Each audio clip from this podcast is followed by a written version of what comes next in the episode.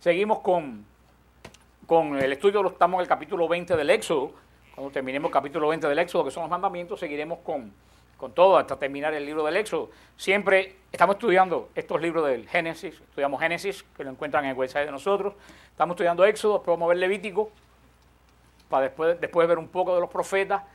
Todo esto lo estamos estudiando dentro de qué? Dentro del pacto.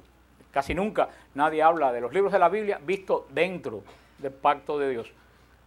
El otro día fui a hablar al grupo de jóvenes de Santa Ágata y yo les decía a ellos que ver los libros de la Biblia y ver la fe sin el pacto es como un collar de perla que se le rompe el hilo. ¿Qué le pasa a un collar de perla que se le rompe el hilo? Así como la gente lee la Biblia, como cosas regadas. Cuando tú ves los libros de la Biblia dentro del pacto, tú ves que el pacto es como el hilo que une a todas las perlas de un collar y le da sentido. Porque un perla sin el hilo que es, nada. Y por eso que la gente no entiende la Biblia. Y por eso que estudiamos la Biblia, el Génesis, lo estudiamos dentro del pacto. ¿Y se dio sentido a Génesis o no? Y ahora estamos viendo el Éxodo. Tiene sentido el Éxodo dentro del pacto. Y vamos a ver el Levítico, que todo el mundo considera que es un libro aburrido. Vamos a ver que el libro más hermoso dentro del pacto. Y estamos ahora en, estudiando los mandamientos, tal como el Señor lo dio en el monte Sinaí. Pero lo estamos viendo de una forma diferente. Estamos viendo los mandamientos que se le dio a nuestros primeros padres, visto a través del sermón del monte, que es la plenitud de los mandamientos. Dijimos que la antigua ley se acabó. ¿Se acabó o no se acabó? ¿Están seguros? Vale, vale. Después de tanto hablar. La antigua ley se acabó. Cuando Jesús dijo todo se ha consumado. Se acabó la antigua ley. ¿Se acabó porque era mala? No, porque se agotó. Porque toda la ley apuntaba a Cristo. A, Cristo redimirnos se agotó toda la ley porque toda la ley apuntaba a un hecho que ya se consumó. Por eso se acaba la antigua ley y comienza el nuevo pacto. Pero yo le decía a ustedes que Dios cambia de idea.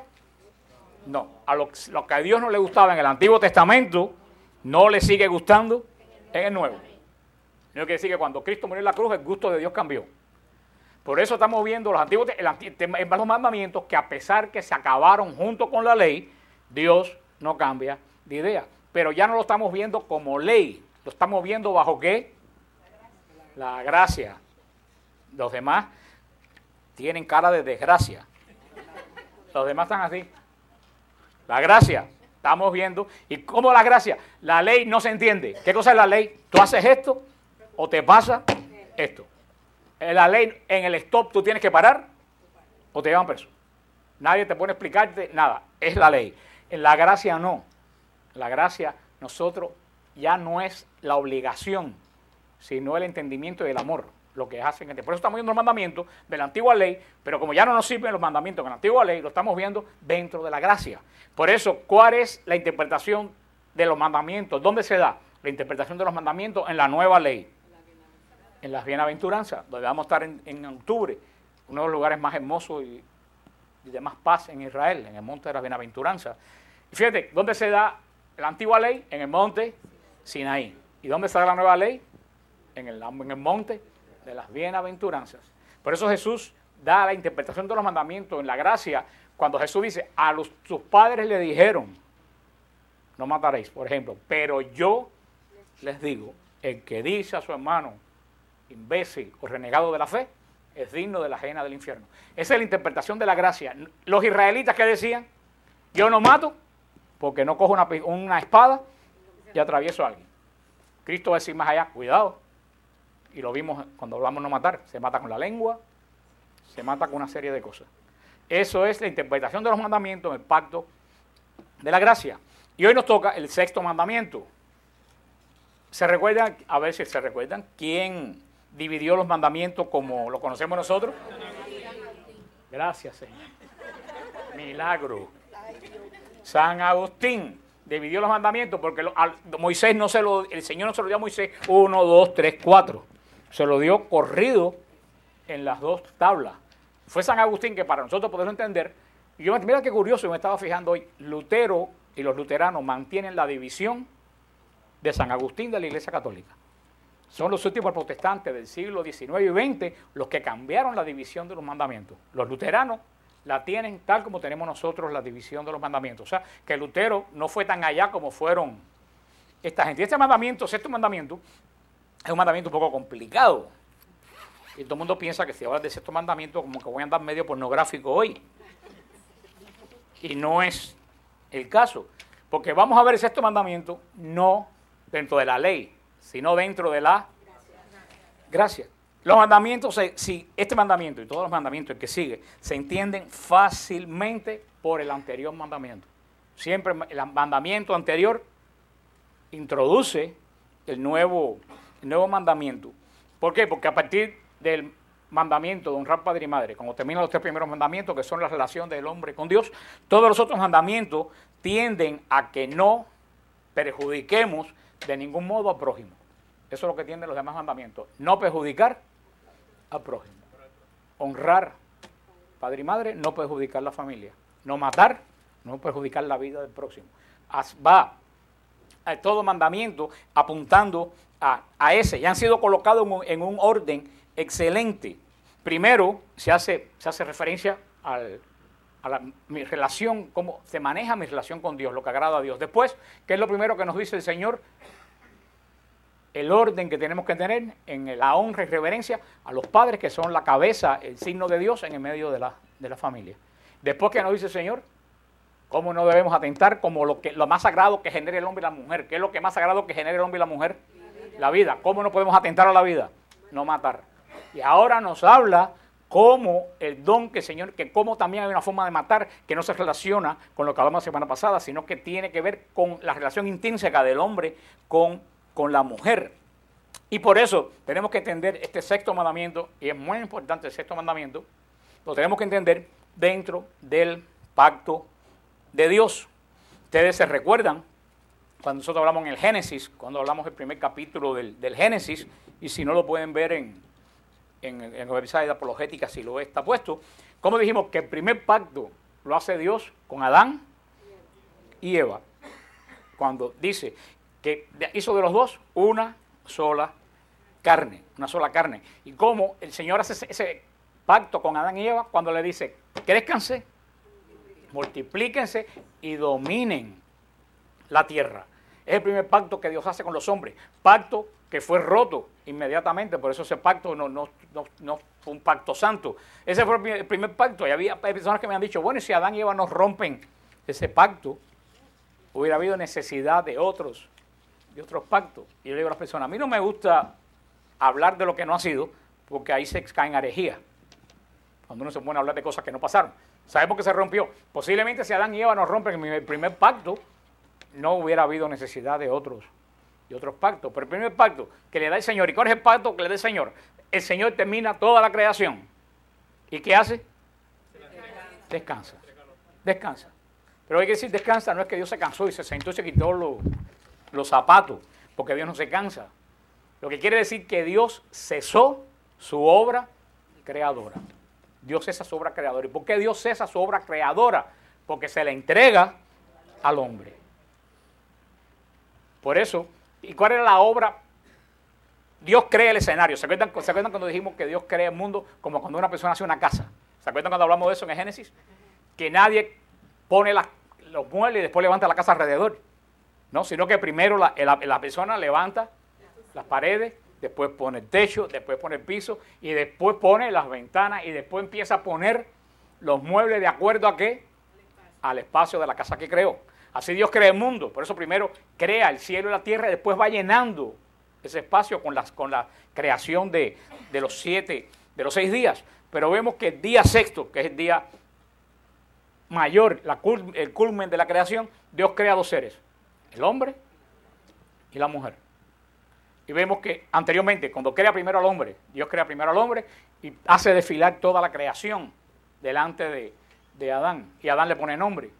Pero ¿qué, ¿qué pasa? Adán no encontró en esa creación a alguien que fuera igual que él. ¿Por qué? Porque Adán podía tener cuatro cotorras, pero tú no puedes comunicarte con una, con una cotorra, porque la cotorra aunque repite cosas, lo repite mecánicamente, la cotorra no procesa datos. Yo hace poco yo vi ahí una pobre señora en Jayalía que le robaron un perico. Y cuando yo vi en el noticiero, yo pensé que se le había muerto un hijo, porque la señora estaba destrozada, dando gritos y llorando. Decía, mi vida no es la igual sin él. Y yo dije, le mataron el marido a un hijo y era un perico que le habían robado.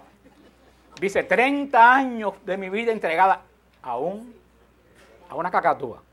30 años de mi vida entregada a una cacatúa. Mira qué nivel de, trivialidad ha llegado el ser, el ser humano. Entre esa cacatúa, esa señora, por mucho que se quisieran, no podía haber comunicación.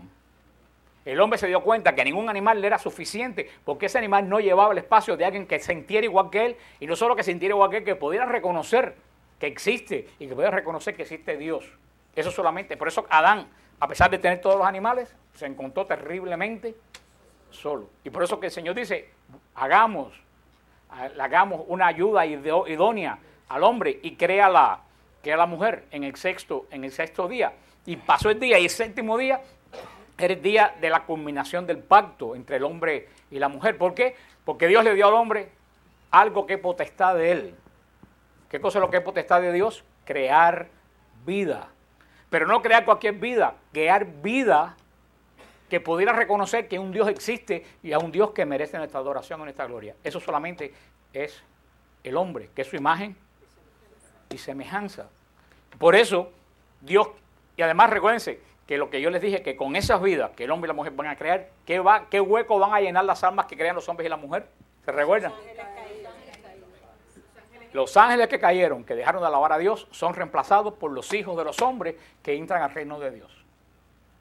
Y eso es muy, importante. Eso es muy importante. Nosotros vamos a llenar el hueco que los ángeles, en la alabanza y la adoración que los ángeles dejaron en el, cielo. Por eso, el corazón de la creación es el hombre. Cuando decimos que el corazón de la creación es el hombre, no decimos el hombre, el género masculino. Decimos la humanidad, el hombre y la mujer. Porque el hombre solo no puede engendrar vida. Y la mujer sola no puede engendrar vida. Entonces, como dice el hombre, es una unidad, pero el hombre se compone de qué? De hombre y mujer. Eso es lo que es el hombre. Por eso hoy en día, con este lío de los géneros, quieren quitar la palabra hombre. Inclusive en la iglesia, el Papa dijo, no. Y mandó a cambiar todos los libros de Estados Unidos porque decían que se entregó por el hombre y la mujer. Dios no se entrega por el hombre y la mujer, Dios se entrega por el hombre. Pero no por el género masculino, sino por el hombre, que es la unión de la mujer y del sexo masculino. Porque los dos juntos es como son como reflejan la, perfección de Dios. Porque somos imagen de Dios, pero yo no puedo, solo no puedo crear vida. Luego entonces no soy la plenitud de Dios. Y una mujer sola no puede crear vida. Luego entonces no es la plenitud de Dios. La unión del hombre y la mujer es lo que da. Es lo que es el culmen, es lo que es la cúpula, lo que cierra la cúpula de toda la creación. Y por eso el demonio se lanza contra, contra eso. Porque el demonio sabe que si daña al hombre y la mujer, daña toda la cúpula de la creación. Y por eso el día que debía ser el día del pacto de Dios, el día que el hombre y la mujer se iban a unir para crear el primer adorador de Dios, ¿qué sucede? El pecado. Así que Dios te dijo que, que no puedes comer de ese árbol porque si lo comes. Y cuando el hombre se une a la mujer, en el capítulo 4 de Génesis, cuando el hombre se une a la mujer, que esa unión del hombre, el hombre y la mujer era una unión de pacto, era una unión de bendición para engendrar el primer adorador de Dios. ¿Qué es lo que nace? Caín. Caín. Y si leen el capítulo cuarto, dice que Caín fue creado a imagen y semejanza de Adán. Adán y Eva fueron creados a imagen y semejanza de Dios, pero Caín fue creado a imagen y semejanza de Adán. Y un hecho que debía ser de alegría para los padres se convirtió en qué? En tristeza. Asesinato, la muerte en toda la creación. Y esa es la maldición de, la, cuando maldición es la consecuencia del pecado de la mujer. Cuando dice con dolor parirá. Y, pero no es el dolor físico de parir, es el dolor de Eva, que desde que engendró a Caín, se empezó a dar cuenta que ese muchacho no tenía buenas intenciones. Y mientras más lo educaba, decía, este muchacho a quién se parece. ¿A quién se parece? Ustedes dos pecados. Y es lo que le pasa a todas las madres, la mayoría de las madres que en algún momento de su vida dicen, este muchacho a quién el dolor de una madre no es el dolor del parto, es el dolor que conlleva la, esa expectativa de qué va a ser de este muchacho. Porque puede ser bueno, pero hay muchas papeletas a que sea malo. Y ahí comienza el drama de la creación. Por eso la persona dice, bueno, pero en el Génesis hombres tenían muchas mujeres, por supuesto que Jacob tuvo muchas concubinas, pero era porque todavía no se había dado la ley. El hombre no sabía qué es lo que le disgustaba a Dios. Cuando se ve la ley en el Sinaí, Ya el hombre sabe lo que le disgusta a Dios. Sabe que un hombre es, como es la cúspide de la creación, se une con una mujer que es la cúspide de la creación para crear vida. Pero ahora también el Señor en, en el monte, en la bienaventuranza, en el pacto de la gracia, nos va a dar la dimensión del matrimonio que ahora regresa a cómo el matrimonio regresa en la iglesia a lo que debió haber sido el día séptimo de la creación y que se dañó por eso todos esos miles de años. Y eso es lo que tiene que ver con el sexto mandamiento, porque ¿qué es lo que dice el sexto mandamiento? El sexto mandamiento dice literalmente, no adulterarás. Es lo que dice el sexto mandamiento, no adulterarás. Y los judíos decían, nosotros no adulteramos, pues ya somos santos. Pero Cristo te va a decir, pero yo les digo, el que mira a la mujer con malicia en su corazón, ya adulteró. El sexto mandamiento va más allá de la adulteración. Y por eso la iglesia, en el nuevo pacto, la iglesia ha, estirado un poco el mandamiento para pasar de no adulterarás a no cometer acciones impuras. Que ya, es más allá. ¿Por qué? Porque y de eso es lo primero que nos habla el catecismo en el, en el, sexto, en el sexto mandamiento. Lo primero que nos habla el catecismo en el sexto mandamiento, los capítulos 23, 51 en adelante, es de la castidad. Yo era bueno, pero si te vino a hablar aquí de los pecados, ¿cómo empieza hablando de la, de la castidad? Y es que la castidad está mal entendida.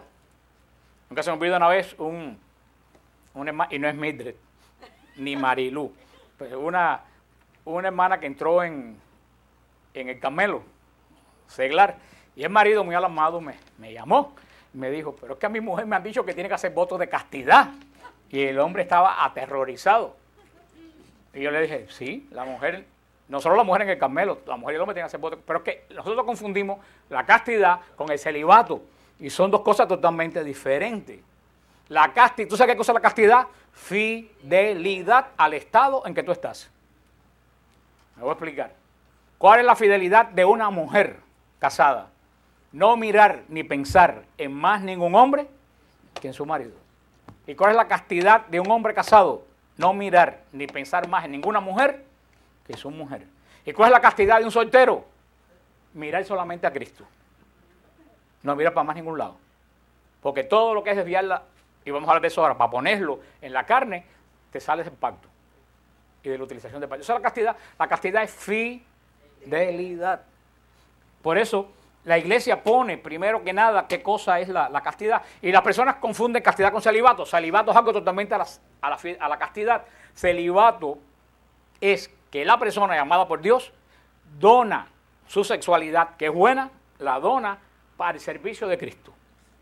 Eso es celibato. Y yo entendí muy bien lo que es el celibato una vez yo estaba en Roma y dio la coincidencia que Juan Pablo II, que el venerable San Pablo II, dio el tema de Corintios 7 y habló de la castidad en la, audiencia, la audiencia de ese miércoles. Y yo entendí por primera vez qué cosa, qué cosa es el celibato. Juan Pablo II dijo que el celibato es un don que el Señor da a quien Él llama. Y él decía, el celibato no es una... Nosotros vemos el celibato, y por eso que la gente por la calle todos esos lengua larga, come cura, que llaman a las estaciones de, radio con más lengua que cerebro. Toda esa gente que llaman, hablan de lo que no saben. Porque creen que el celibato es una imposición, un castigo de la iglesia. Y no es un castigo, es una bendición. Porque ellos no entienden, porque no son espirituales. Por eso dice Juan Pablo II decía, a quien el Señor llama a su servicio, le dé el don del celibato a quien el Señor no llama a su servicio, no le da el don de celibato, de entregar su sexualidad por el reino de los cielos. Por eso dice Cristo, hay hombres que en San Mateo 19, hay hombres que nacen imposibilitados de engendrar, hay hombres que voluntariamente se castran, pero hay hombres que por el reino de los cielos van a entregar su sexualidad. El que puede entender, que entienda. Es un don que da el Señor. Y ese ha sido los grandes problemas que tenemos en la iglesia en estos tiempos y todos los escándalos que han que han habido, que de los años 60 se ha empezado a presentar el sacerdocio como una profesión, no como una vocación. Vocación, viene la palabra vocare, que quiere decir llamar. Vocación. No es que yo quiero ser cura porque a mí me gusta como se viste cura y dar misa. Eso es una profesión. Eso es como que quiere ser bombero, porque quiere ser médico. Eso no es el sacerdocio. El sacerdocio no es que a mí me gusta ser cura. El sacerdocio es que a mí el Señor me llama a servirlo. Y cuando el Señor llama, lo capacita con el don de celibato, pero a quien el Señor no llama, no le da el don de celibato. Y se ha presentado muy mal en los seminarios del mundo por una iglesia que se cogió un camino muy raro por los últimos 40 años. Se ha presentado el celibato como una atracción de los jóvenes para que vengan a ver si les gusta ser sacerdote. No es que los jóvenes vengan, es que el Señor llame. Y por eso, al no tener el don del celibato, hermano, sin el don del celibato es muy difícil guardar el celibato. Y no hay ejercicio para dar el celibato, eso no, hay ejercicio. No hay ejercicio. Eso es un don, como cuando el Señor del don de lengua, como cuando el Señor del don de sanar. El Señor lo da. Claro, como hemos tenido por los últimos 40 años, una iglesia carnal que se quiso parecer al mundo, de ahí vienen, porque la iglesia empezó a pensar cómo, como piensa el mundo. Y ahí vino el desastre que ha venido. Ojalá que el Señor cambie a los seminarios y empiece la iglesia a no preocuparse a que vengan jóvenes a ser sacerdotes, sino a cultivar a los que el Señor llama. Ese es el gran. Por eso celibato y castidad son dos cosas diferentes. ¿Ustedes lo entienden? Por eso la iglesia en este, en este, en este mandamiento, eh, en, este, en este mandamiento del sexto mandamiento, presenta, presenta y eso es lo que mucha gente no entiende. A veces que yo lo digo, la gente como que se queda poco que... Yo digo, el sexo no está condenado por la iglesia. El sexo está bendecido por Dios. Porque todo el mundo piensa que el sexo es algo sucio, que hay que decirlo bajito. El sexo no es sucio, el sexo, es una bendición de Dios dentro del contexto de la alianza de Dios. Es como, ¿la comida es mala o buena? Todo el mundo habla bajito de la comida para que los demás no lo oigan. Pero si tú comes demasiado con demasiada grasa, ¿es buena o es mala? Aparte que te pones como un barril, te mueres de un ataque al corazón. Antiguamente, me acuerdo que en Cuba decían, chicos, se murió fulano, se murió con lo gordo y colorado que estaba. Claro, por eso se, por eso se murió, porque estaba gordo y colorado, tenía los triglicéridos por, por sí. Pero usted me entiende lo que yo les quiero decir. La bebida es mala, la bebida no es mala. Cristo transformó el agua es vino, pero la borrachera es mala. No es el uso, es el abuso del don de Dios. Y así pasa con el sexo. Y yo se lo dije a usted una vez, yo estuve, he hablado con varios veterinarios. Este amigo mío Daniel, que es un buen veterinario en Jerusalén, me lo estaba confirmando. Los animales no tienen sensación en el sexo.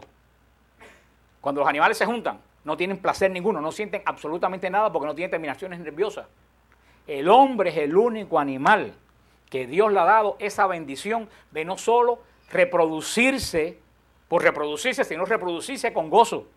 Es un don que Dios le dio al hombre. Ahora, el demonio ha sacado de contexto ese don de Dios. Por supuesto, de toda la creación, ¿qué es lo primero que va a atacar Dios? Primero que nada, a la imagen y semejanza de Dios, hombre y mujer. ¿Y qué es lo segundo que va a atacar? El matrimonio lo que va a dar herederos al reino del cielo. ¿Qué es lo tercero que va a atacar? Lo que produce a los hijos el sexo. El pecado de Adán y Eva, mucha gente piensa que es sexual. Nada tiene que ver el pecado de Adán y Eva. Ustedes lo han estudiado bastante, que es desobediencia. Porque el sexo no era algo prohibido, era algo bendecido. Creced y multiplicados. Era algo, era algo santo. Lo que pasa es que sacado del contexto de la alianza, que el Señor se lo da a un hombre y una mujer. ¿Para qué en alianza? ya estudiamos la diferencia entre una alianza y un contrato. El matrimonio desde el principio fue instituido por Dios no como un contrato, como una alianza. ¿Y qué hizo el demonio de la alianza del matrimonio? ¿Lo convirtió en qué? En un contrato. ¿Se recuerdan la característica de la alianza? No se rompe. Crea, ¿se recuerdan? ¿Crea qué cosa? Se los olvidó.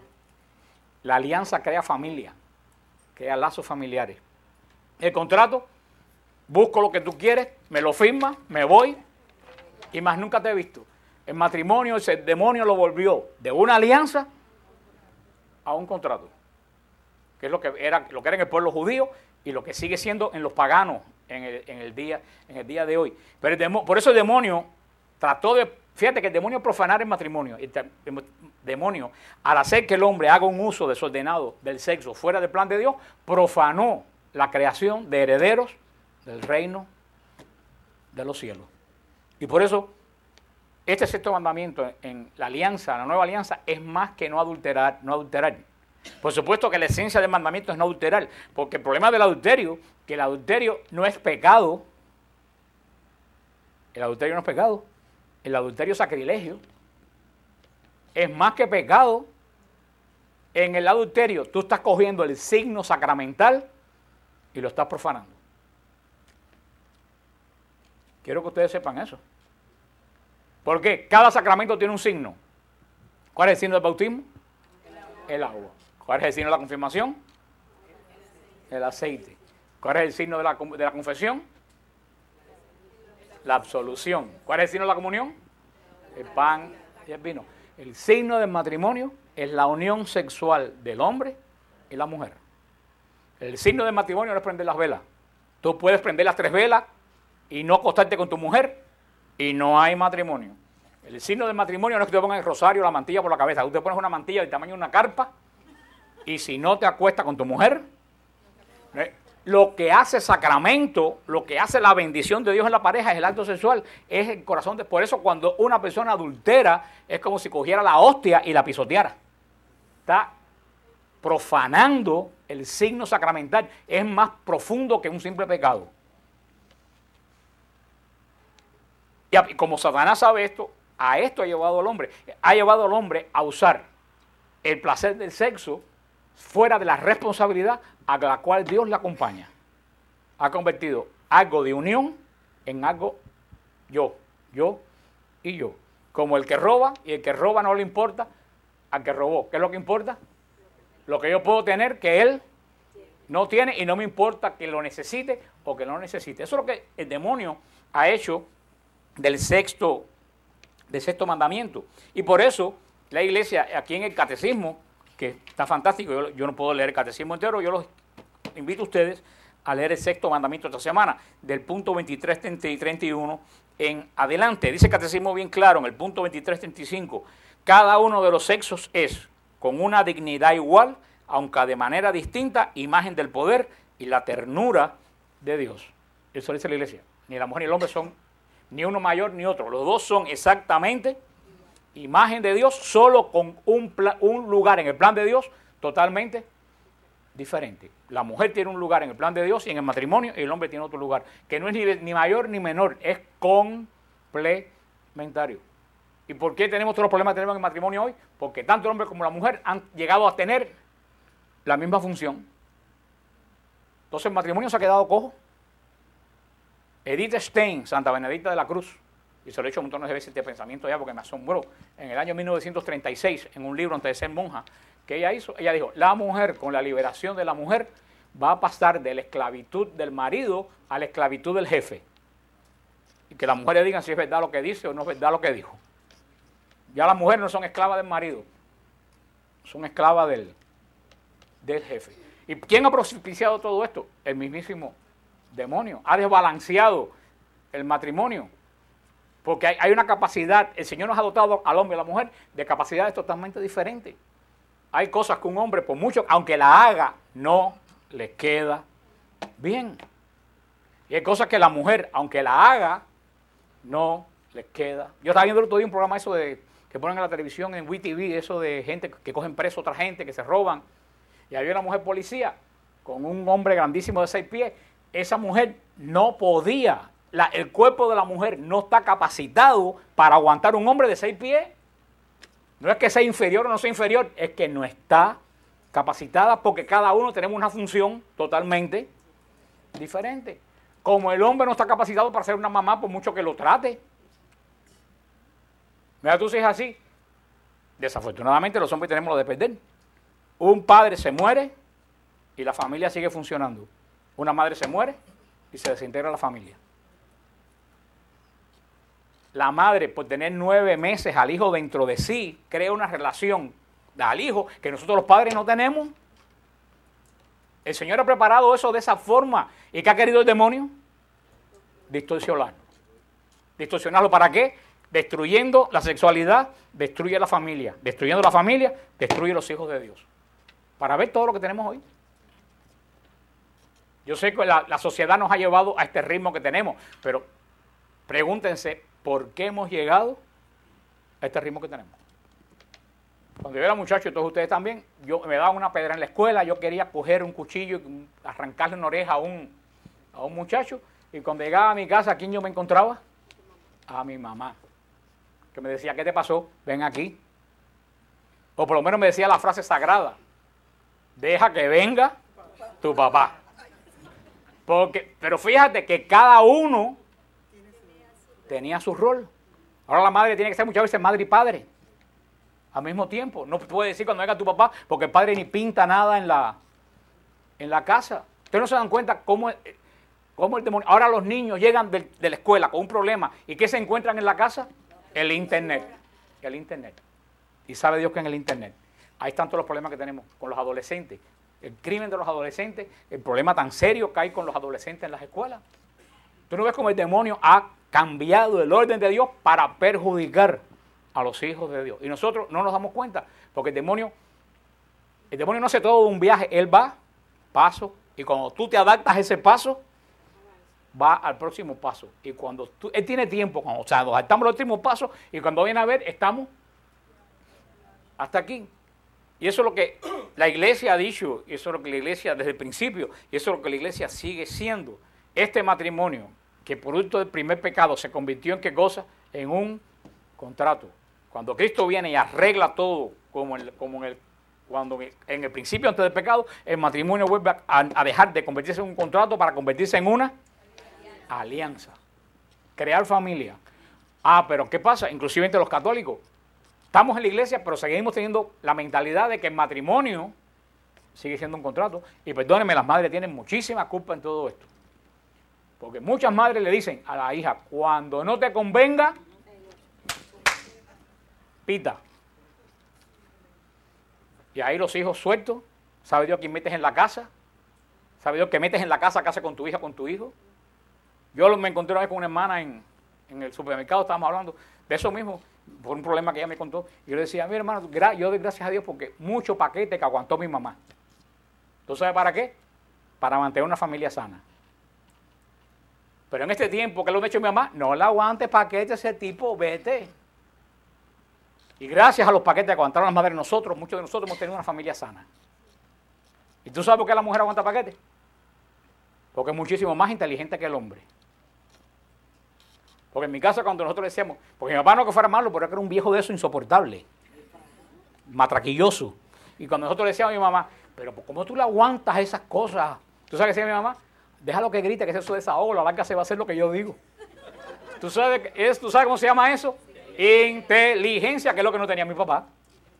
Pero hoy en día, ¿qué es lo que las madres le dicen a los hijos? No aguante paquete. El matrimonio no es una alianza, es un contrato. Y por eso fracasan al primer año.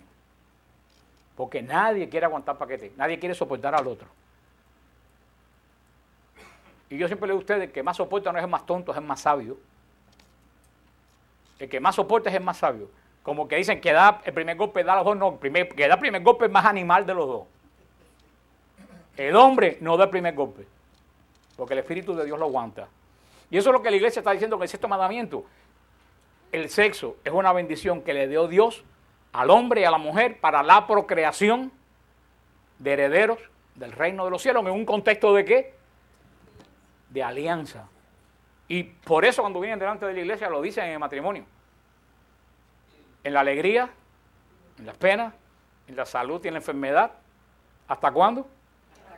Hasta que la muerte no se pare. Por eso cuando me llaman, me escriben en WTN, ay, pero qué mala es la iglesia que no me quiere dar divorcio. Yo le digo, ¿a ti se te olvidó lo que tú dijiste delante del altar?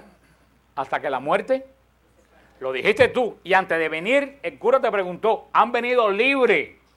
Y con libre consentimiento, y tú has dicho, sí venimos. A la vez que tú dijiste eso, el Espíritu Santo lo selló. Y cuando el Espíritu Santo pone un sello, nadie ni el Papa lo puede romper. Ahora, pero yo creo que la iglesia, en vez de explicar esto, da 40 cursos que no sirven para nada, y yo creo que esto no se lo explica a la gente. Le hacen test psicológico como si esto fuera el Jackson Memorial. Cuando no van a decirle la verdad que tienen que oír esa pareja, y decirle, mira, si tú crees, no te cases, mejor espera. Y por eso la iglesia dice que no a las relaciones prematrimoniales, porque las relaciones prematrimoniales El noviazgo, vamos a decirlo, vamos a decirlo de otra forma, voy a decir un dicho que decía una tía mía, pero no es apto para decirlo en un curso bíblico. Sí, porque la gente por la calle tiene dichos que son muy sabios, muy sabios, detrás de la, de la tontería muy sabios.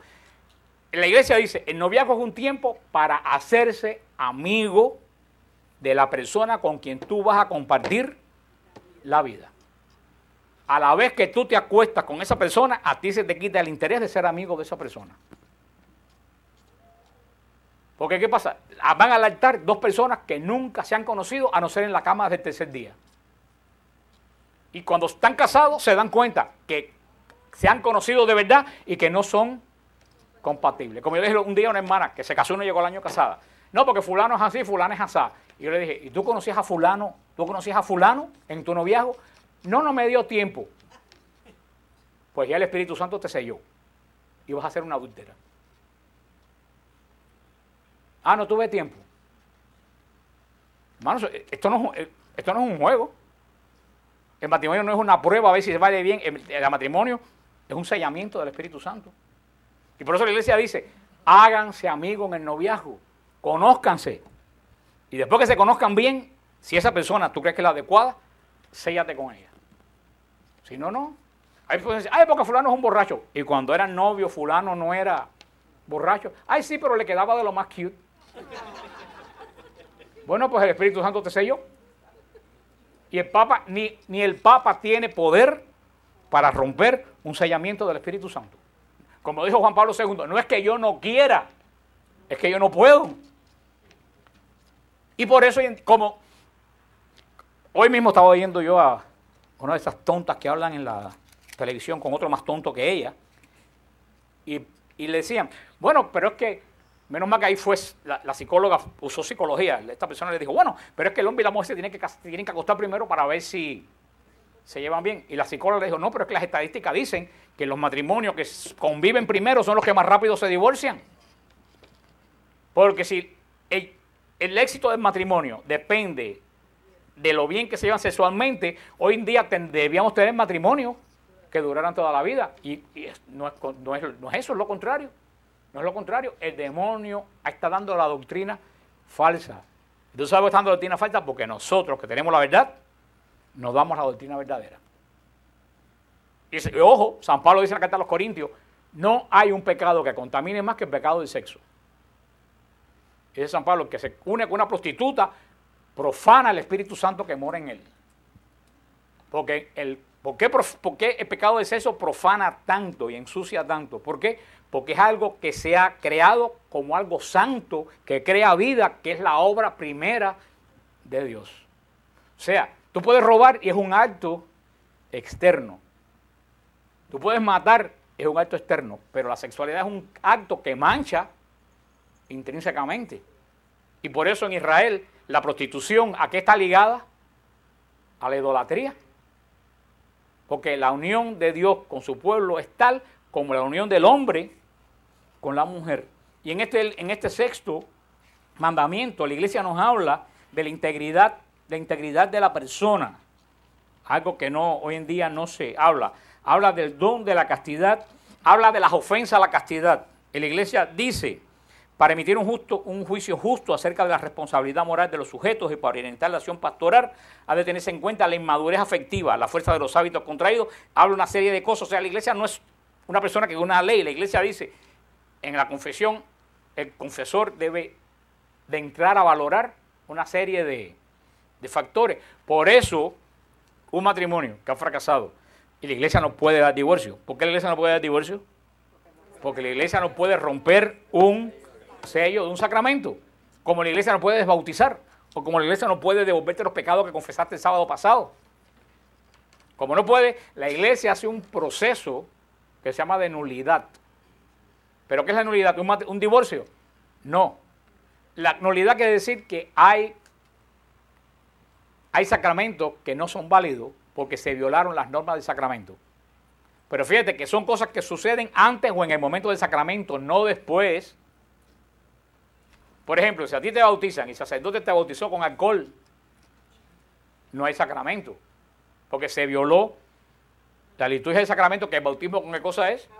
con agua. Si tú te confiesas y dices mentira, no se te perdonaron los pecados que confesaste. La confesión no sirvió, es nula. Hay cosas que invalidan el matrimonio. Entonces la iglesia hace un estudio para ver si en ese caso que tú presentas hay causales que hicieron que cuando tú llegaste al altar y dijiste me uno a ti en la vida, el Espíritu Santo nunca puso el sello. Entonces la iglesia dice, si no, no hay nulidad, quiere decir que ahí nunca hubo sacramento, lo puedes volver a recibir. Y no, no le voy a decir todos los casos de nulidad porque yo no le doy malas ideas a nadie. Pero hay uno que todo el mundo sabe. Hay un caso de nulidad que todo el mundo sabe. Si tú te casaste y no te acostaste con tu mujer, no hubo sacramento. Si tú fuiste al sacramento diciéndole mentira a la pareja, no hubo sacramento. El Espíritu Santo no selló porque el Espíritu Santo no puede sellar un engaño. ¿Usted entiende lo que le quiero decir? Ese es el proceso de nulidad. No es que la iglesia, la iglesia divorcie a alguien. Ahora, sigue la iglesia diciendo las ofensas a, a la castidad. Habla de cosas que hoy en día, bueno, todo lo que hablan aquí ustedes lo pueden ver en la televisión. Ustedes ponen la televisión y van a ver toda la lista de las ofensas a la, a la castidad. Habla de la pornografía como una violación al sexto mandamiento, porque no solo es el uso del sexo, es la profanación de personas que por dinero se están sometiendo a, a, un, a un acto que va a hacer pecar a muchísimas personas. La pornografía es un caso casi como la esclavitud. ¿Y qué cosa lo que hay hoy en día en, en todos los lugares? No, hay, hay anuncios que no necesitan poner una mujer media desnuda. Porque para anunciar una computadora no hay que poner una mujer en bikini. Son dos cosas que no tienen nada, nada que ver. Es que nos están manipulando continua, continuamente. Y no puedo hablar mucho, pero dice que la pornografía ofende la castidad porque desnaturaliza la finalidad del acto sexual y atenta gravemente a la dignidad de quienes se dedican a ella. Y yo quiero decir una cosa, la gente ve más pornografía de la que ustedes se imaginan. En el trabajo, es que tú prendes el internet y te entran, te bombardean de pornografía. Y hermano, la pornografía enferma el alma de una forma que ahí empieza la gente a tener pensamientos raros, Ustedes no se imaginan cuánta gente me escriben a mí para, decirme, y son personas que van a la iglesia, son personas que tratan de vivir en santidad, como cuando llegan a misa empiezan a tener pensamientos horribles en el momento de la consagración. Usted no se imagina la cantidad de gente que vienen con esa... Y tú sabes por qué esas personas... Son pensamientos que le vienen obsesivos y le vienen cuando están delante de Santísimo. ¿Tú sabes por qué? Porque ha llegado a un grado tan profundo de contaminación espiritual que el que más y que menos está contaminado de alguna forma. Y ni hablar de la juventud, que muchas veces se mete en la computadora y tú no sabes qué es lo que está mirando tu hijo, si no tienes mucho cuidado. La pornografía, la prostitución, dice la iglesia, atenta contra la dignidad de las personas que prostituye. La violación es uno de los grandes atentados contra el sexto mandamiento, porque ese es agredir con violencia e intimidad la sexualidad de otra, de otra persona. La iglesia, en el sexto mandamiento, también habla del caso de la homosexualidad. Y para que tú veas, contrariamente a lo que la gente piensa, la iglesia no. Dice lo que, dice la, la iglesia en el punto 2358. Un número apreciable de hombres y mujeres presentan tendencias homosexuales instintivas. No eligen su condición homosexual. Esta constituye para la mayoría de ellos una auténtica prueba. Deben ser acogidos con respeto, compasión y delicadeza. Se evitará respecto a ellos todo signo de discriminación injusta. Estas personas están llamadas a realizar la voluntad de Dios en su vida y si son cristianas, a unir al sacrificio de la cruz del Señor las dificultades que pueden encontrar a causa de su condición. La iglesia no es lo que dice la televisión, ¿qué es lo que dice la iglesia? ¿Qué dice la iglesia, la televisión de la iglesia? Que desprecia, que condena. Ahí no hay palabras de condenación. ¿Qué es lo que hay palabras ahí? De misericordia. Mira cómo tú los medios de comunicación, definitivamente la homosexualidad está en el pecado contra el sexto mandamiento. Porque el sexto mandamiento, el Señor da la sexualidad para crear qué cosa? Vida vida. Pero la iglesia vuelve a decir, ¿a alguien se le pregunta qué, cuál es tu tendencia sexual para la confesión? ¿A alguien se le pregunta? ¿Para bautismo, para la confirmación? La iglesia no pregunta. Todos somos hijos. Ahora, la iglesia como madre tiene que decir, la sexualidad que Dios creó es la unión del hombre y la mujer. Todo lo que es unión del hombre y la mujer es pecado. La iglesia tiene la obligación como madre de decirlo. Ahora cuando una persona viene al confesionario que es homosexual, no le dice, vete porque no, lo tiene que acoger como un hijo de, de Dios, pero la iglesia tiene que tener, como una madre, tiene que tener la obligación de decir la realidad. Y eso es lo que la gente no se entiende, porque hoy en día lo que tenemos en este país y en lugares como la Argentina no es personas homosexuales que reclaman su derecho, es una agenda liberal que quieren imponer por bueno lo que no es bueno. Es una agenda muy bien preparada para destruir la familia.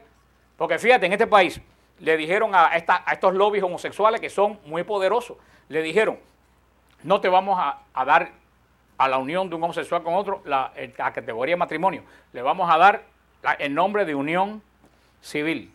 Van a tener todos los derechos de un matrimonio, van a tener seguro en la compañía, solo que se va a llamar unión civil. ¿Qué dijeron? No, queremos que se llame matrimonio. ¿No te das cuenta que es una agenda para profanar el matrimonio de un hombre con una mujer? Porque si es sencillamente que no quieren ser discriminados, la unión civil le daba todo lo que ellos querían y no aceptaron. Entonces esas mismas personas, todos esos puercos de Hollywood, perdón señor, pero tú me hiciste así, yo no puedo decirlo de otra forma porque no soy yo. Todos esos puercos de Hollywood que dicen que el matrimonio es un papelucho y tienen ocho o nueve hijos sin casarse y ahí tienen a la Yoli y a un montón de, de gente que tiene una piel de hijos porque dicen que el matrimonio, ¿qué cosa es? Un papel. Todos esos entonces quieren que los matrimonios, que los homosexuales se casen. Pero ven acá, no es un papel. Mira tú cómo es no se han dado cuenta que es una agenda. Eso es una agenda muy bien preparada. Y yo estaba viendo el otro día y hay una inquisición homosexual. Ellos se quejan de que la inquisición católica que hacía, que a todo que no estaba de acuerdo con ellos lo expulsaba de España, ¿no? Párate en un televisor en una escuela y di que la homosexualidad es mala. Para tú ver qué te pasa te votan. Entonces hay una inquisición en contra de los que no piensan igual que ellos. ¿Cuántas personas han expulsado de los canales de televisión? ¿Cuántos escándalos? Porque alguien dijo la homosexualidad no es buena. Y se están preparando leyes para que donde se diga eso, llevar preso a la persona. Ya hay un pastor inglés que estuvo preso y en Canadá otro sacerdote que estuvo preso. Por decir eso en el púlpito de la iglesia. Porque esto es una bola que viene corriendo, es una agenda para atentar contra el corazón de la iglesia contra el corazón de la sociedad. ¿Cuál es el corazón de la iglesia? La familia. ¿Cuál es el corazón de la sociedad? ¿Qué es? ¿Se recuerdan qué es lo que hace un pacto? ¿Se recuerdan qué es lo que hace un pacto? La generación es lo que hace un pacto. Porque si no hay generación, no hay pacto. Yo hago un pacto con ustedes por, qué sé yo, por 40 años y después yo me muero, ustedes se mueren. ¿Qué pasa con el pacto? No, se acabó. Si nos morimos nosotros dos, se acabó. Tiene que haber sucesión. Si Dios hace un pacto con Adán y Eva y se mueren Adán y Eva, el pacto hace la sucesión. ¿Y de dónde sale la sucesión del pacto? Del matrimonio. Profanando el matrimonio se profana el pacto de Dios de Jesucristo con los hombres. Y la iglesia está mal. Y hermano, el problema de los sacerdotes en la iglesia es el problema de los matrimonios en la iglesia. ¿Tú sabes cuál es? Fi fidelidad. ¿Cuál es la crisis del, matrimonio? La, la, fidelidad. Crisis de fidelidad. No sé fiel a la alianza que contraje con la otra persona. ¿Cuál es la crisis del sacerdocio? No sé fiel a la alianza que contrajo con la iglesia y con Cristo. La fidelidad es lo que está en medio de, en el medio de todo. Y lo como dice la iglesia en el catecismo, léanselo, la infidelidad no llega un día de un golpe. La infidelidad llega poquito a poquito, tanto en el matrimonio como en la fe. Hoy no voy porque estoy, hablando de la iglesia, hoy no voy porque estoy cansado. Hoy no rezo porque no tengo tiempo. Mañana no comulgo. Cuando vienes a ver, te fuiste de la iglesia. Y la infidelidad en el matrimonio empieza igual. Ay, porque estoy hablando por el internet y no tiene nada de malo que me comunique con una china que está en Pekín por el... Ya ahí empezó la infidelidad. Y ya si pasó eso, dice, bueno, si ya la conocí, que tiene de malo que hable de cosas en el trabajo sexuales con fulanita y con, y con fulanito. O sea, que la infidelidad no cae en un viaje, eso va gradualmente y el demonio va quemando etapas que te parecen, después que las cruzas, que ya son etapas totalmente normales. Sigue hablando el catecismo de la iglesia sobre la fecundidad del, matrimonio, toda la, la, la contracepción, el aborto, todo eso son pecados. El aborto no solo es un pecado contra el mandamiento de no matar, es un pecado también contra el sexto mandamiento. Está rompiendo la generación de qué? del pacto. La sucesión del pacto la está rompiendo. El divorcio. Y hay una cosa también que les quiero aclarar que hay personas que están muy confundidas. La gente piensa que las personas que están divorciadas de vuelta a casar están excomulgadas. La persona que está divorciada de vuelta a casar no está excomulgada, no puede comulgar. Una cosa es no poder comulgar y otra cosa es estar excomulgada. Tienen que entender eso. La excomunión es la separación de una persona del cuerpo de Cristo. Al que se excomulga, se sale, rompe todo vínculo con su bautismo y con el cuerpo de Cristo. Eso no es lo que pasa con las personas que se divorcian. Las personas que se divorcian no pueden comulgar, que no es estar excomulgado, aunque suenan iguales el Papa ha dicho, una persona divorciada de vuelta a casar sin el sacramento del matrimonio son miembros plenos de la iglesia. Y si no van el domingo a misa, están en, en pecado. Son miembros de la iglesia. Sencillamente no pueden acceder a la comunión. ¿Por qué no pueden acceder a la comunión? Porque para acceder a la comunión tienen que confesarse. Y para confesarse tienen que arrepentirse. Y una persona que está casada, si no se arrepiente de que se casó, no se le puede dar solución y no se le puede dar la solución, ¿ustedes entienden por qué no pueden comulgar? Esa es la razón donde el asunto está trabado. ¿Qué es un mar a la iglesia? Sí es un mar a la iglesia, pero no es una excomunión como algunas piensan. No hemos de la iglesia porque me comulgaron, porque mi marido es sinvergüenza. Y la iglesia dice, nadie tiene que someterse a vejaciones en el matrimonio. Si una persona se le falta respeto a la persona como ser humano, tiene todo su derecho a separarse de la persona. La iglesia no obliga, una cosa es separarse, otra cosa es romper el vínculo matrimonial. La iglesia, si a ti te, faltan el respeto, si a ti te abusan de, delante de tus hijos, si abusan a tus hijos, tú no tienes por qué seguir con esa persona. Porque tú tienes una, dignidad de hija o hijo de Dios. Ahora, lo que sí ya tienes un vínculo, no puedes volver a tener otro vínculo matrimonial porque el sacramento sigue ahí, aunque tú no convivas con la, con la persona. Para eso la iglesia dice, pedimos al Señor que le dé la gracia a esas personas de poder mantenerse en castidad, que no es celibato, que es fidelidad al estado en que está. ¿Ustedes entienden lo que le estoy diciendo? Ojalá que sí. Y la iglesia, fíjate lo que dice, ya terminando, fíjate lo que, que dice en el versículo 23-78. Dice, el hijo no es un derecho, es un don. ¿Oyeron eso? El hijo no es un derecho, es un don de Dios el don más excelente del matrimonio es una persona humana, hijo de Dios. El hijo no puede ser considerado como un objeto de propiedad. A este respecto, solo el hijo posee verdaderos derechos, es de ser fruto de un acto específico de amor conyugal de los padres, pero tiene también derecho a ser respetado como persona y como hijo de Dios desde el momento de su concepción. Yo los invito a leer, hermanos, lean, búsquense el catecismo de la iglesia, lean el sexto mandamiento esta semana, que empezamos con el séptimo la semana que viene. Léanselo. Aquí hay cosas que ustedes nunca en su vida han oído. Si ustedes no tienen el catecismo, pueden entrar al website. Ustedes ponen en, web, en Yahoo, en lo que sea, ponen catecismo de la Iglesia Católica. Les salen más de mil web donde ustedes pueden entrar al catecismo de la Iglesia Católica. Eh, busquen ahí la sección de los mandamientos, el sexto mandamiento, y estudien el sexto mandamiento para que entiendan lo que la iglesia les dice, para cuando vengan estas situaciones extrañas en que estamos viviendo, ustedes tengan no solo respuesta a las personas que le pregunten, sino ustedes mismos tengan. Como cuando vimos el no matar, que el no matar no se limita solamente a no apretar el gatillo de una pistola. Como vamos a ver la semana que viene, que no robar no se limita a quitarse la cartera a alguien. Tiene muchas consecuencias. Pero el sexto mandamiento, un mandamiento muy importante porque atenta a la parte intrínseca del hombre que es imagen y semejanza de Dios y que no solo que es imagen y semejanza de Dios, que genera hijos de Dios. Dios no puede engendrar hijos físicamente, porque Dios es espíritu.